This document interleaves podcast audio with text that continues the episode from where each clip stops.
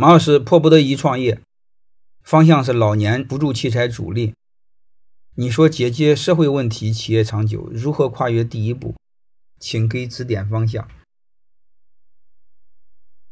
解决社会问题怎么跨越第一步？我想说，第一，这个社会是刚需；第二个，最好它是有一定的成熟度。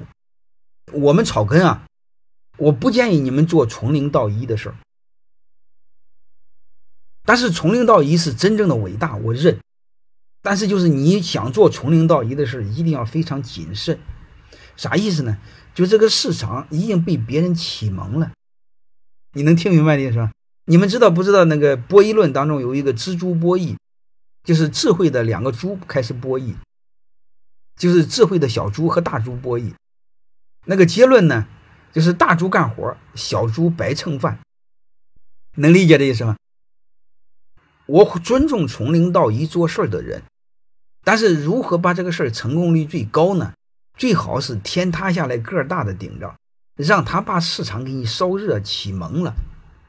你在做，你比如你在所在的城市，老年辅助器材主力，你是第一家，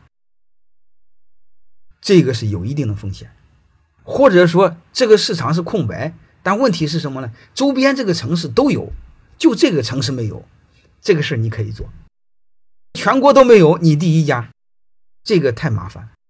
第一个就是，首先刚才我说的是刚需，没问题，高频也没问题。还有一个你能做好，这些都要去把握住。还有一个有一定的成熟度，所以这些东西我们都要去把握好。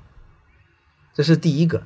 第二个呢，有些东西也要把它学好。你比如老年辅助器材主力，我不知道什么器材，如果很贵的话可以，如果不是太贵的话不要主力，因为不是太贵的话，他一般就买了嘛。所以这个度你把握好，除非是很贵。然后还有一个，我再想说一个是什么呢？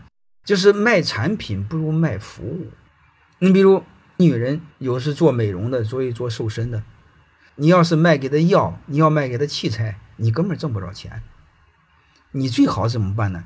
就是你让她过来，你给她做服务，你卖的是服务，你的产品是耗材，这样赚钱。大方向是这个，但是具体我不好判断，你们要去做。大概方向我就说这些。欢迎大家的收听，可以联系小助理加入马老师学习交流群，幺五六五零二二二零九零。